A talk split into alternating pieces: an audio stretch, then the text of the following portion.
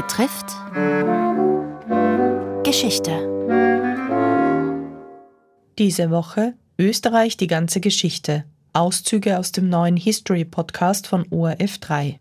Episode 4 Die Aufklärung. Über dieses Thema spricht Moderatorin Mariella Gittler mit dem Historiker Thomas Helmuth.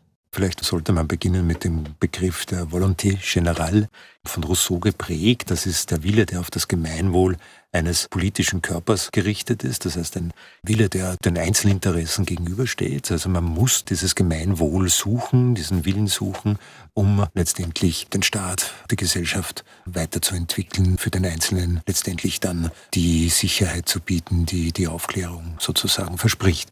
Das kann natürlich auch zu Widersprüchen führen, wenn angenommen wird, dass es ein Gemeinwohl gibt, das vielleicht auch in der Natur verankert ist, dann kann das dazu führen, dass, wenn man unterscheidet zwischen Individualismus und Herrschaft, dass man dann wieder in Richtung Herrschaft, Unterdrückung kommt. Das findet man vielleicht auch in Österreich. Zwei Richtungen der Aufklärung, nämlich einerseits eine Richtung, die nicht zur Abschaffung der Monarchie reicht, das Gemeinwohl hat sozusagen der Kaiser, der weiß, was gut ist für das Volk.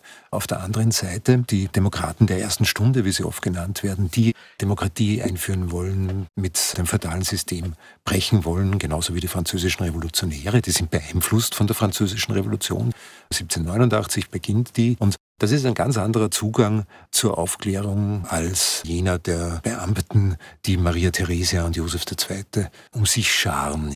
Die wollen die Monarchie nicht abschaffen. Ja.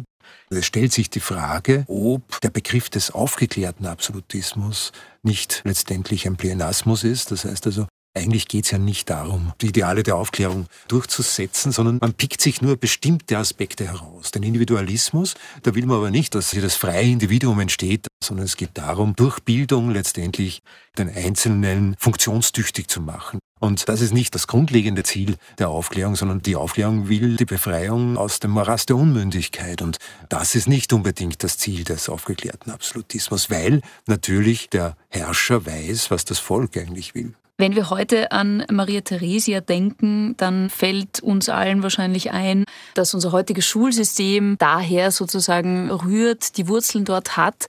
Eine Klischeefalle. Ja, ist eine Klischeefalle.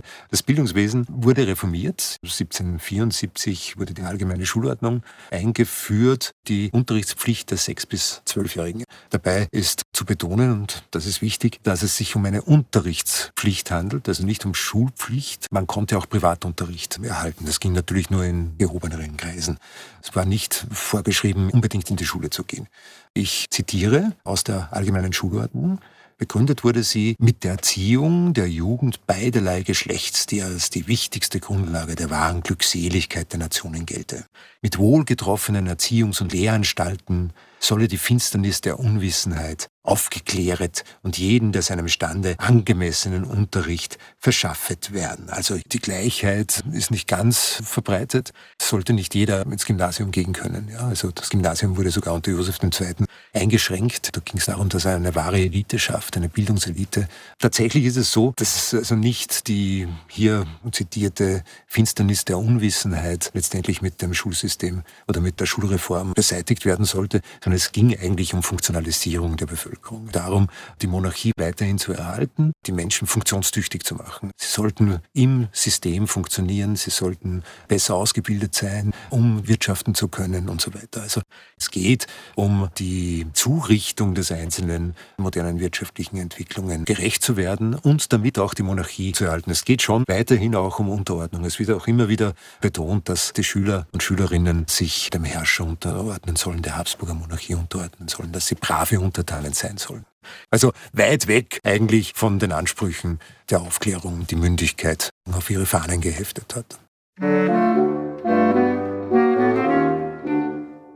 Das war die vierte Episode der Reihe Österreich die ganze Geschichte. Sie hörten Auszüge des Gesprächs von Moderatorin Mariella Gittler mit Thomas Helmuth, Historiker am Institut für Geschichte der Universität Wien. Die Podcast-Folgen sind auf sound.orf.at verfügbar.